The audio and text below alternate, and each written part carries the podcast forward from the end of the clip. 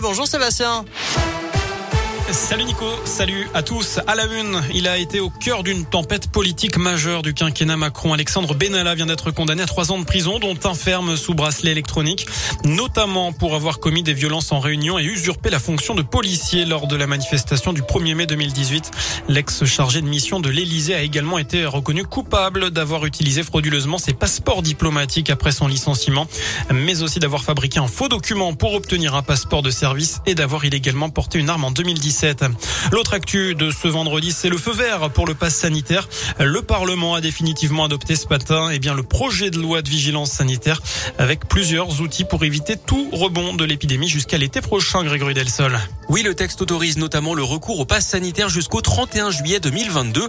Un pass qui peut être abandonné avant cette date. Ce n'est pas d'actualité hein, pour l'instant avec une légère reprise de l'épidémie ces derniers jours en France.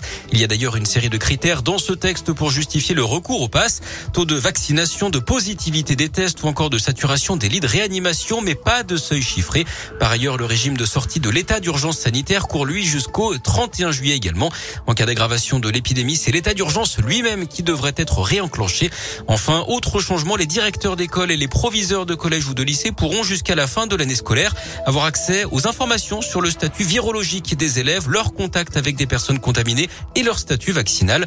L'objectif, c'est de prévenir des fermetures de classes ou organiser des campagnes de vaccination. Merci Grégory. Face à la hausse des cas de Covid en France et en Europe et la crainte d'une nouvelle vague, Emmanuel Macron pourrait s'exprimer prochainement à la télévision. Alors vous craignez-vous une cinquième vague de Covid? C'est la question du jour sur radioscoop.com.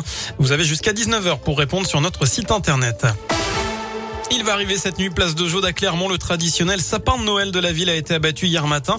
Offert par la mairie de Murat-le-Caire et haut de 26 mètres, l'arbre était dangereux selon la municipalité clermontoise.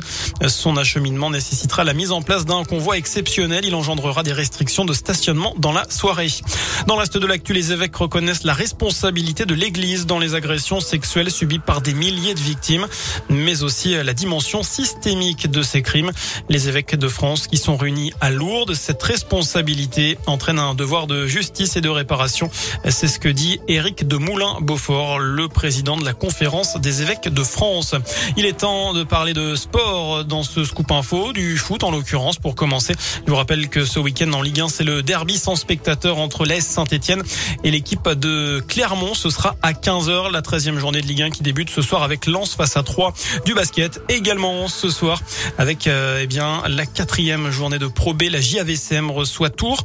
C'est l'un des trois leaders du championnat avec Saint-Chamond et Blois.